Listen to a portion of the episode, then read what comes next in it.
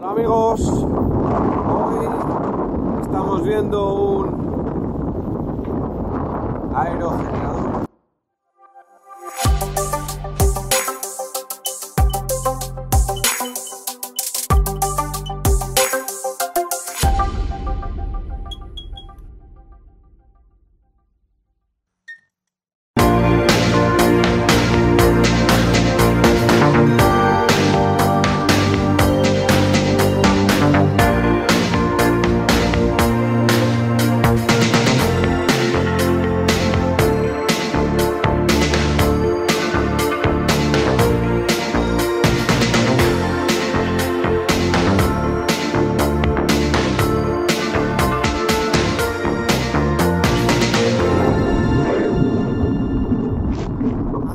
Bastante viento hoy, entonces están ahí a plena carga, sin lugar a dudas.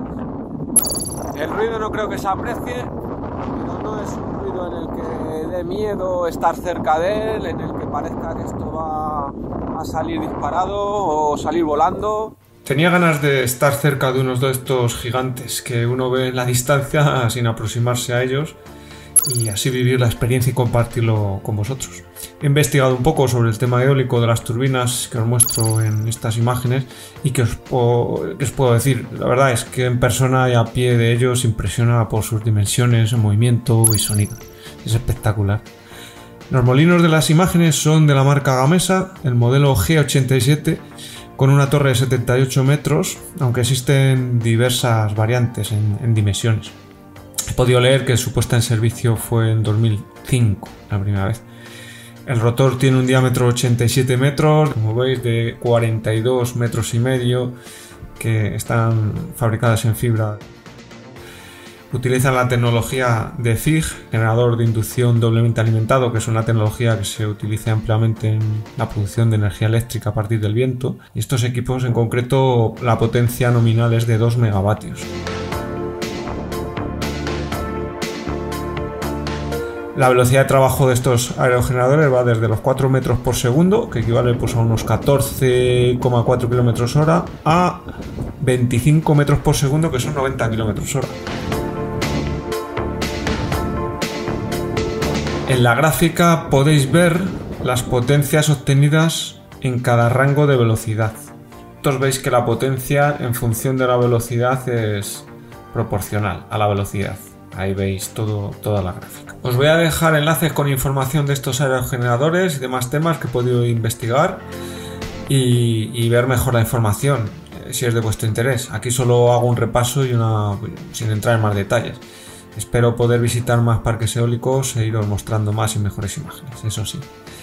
De forma general, eh, los molinos disponen de, del rotor, multiplicadora, generador, la góndola, las palas, buje, torre, el cono, el eje de baja velocidad, el sistema de orientación y anemómetro, veleta y el sistema hidráulico. El rotor es la parte de la máquina que transforma la energía del viento en energía mecánica. Y la multiplicadora es el conjunto de engranajes que transforma la baja velocidad a la que gira el eje del rotor a una velocidad más elevada, que se comunica con el eje que hace girar el generador. El propio generador es el que transforma la energía mecánica procedente del rotor de la máquina en energía eléctrica. La góndola, que es el conjunto de todo el bastido, la carcasa del generador, que es la pieza sobre la que se acoplan todos estos elementos mecánicos, el rotor, multiplicadora, el generador, ahí es donde se, se aloja todo esto.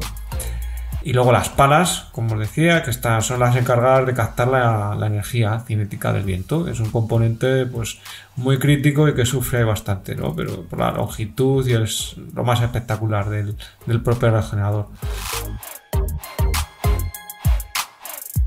Luego está pues, la propia anclaje a la tierra, la cimentación.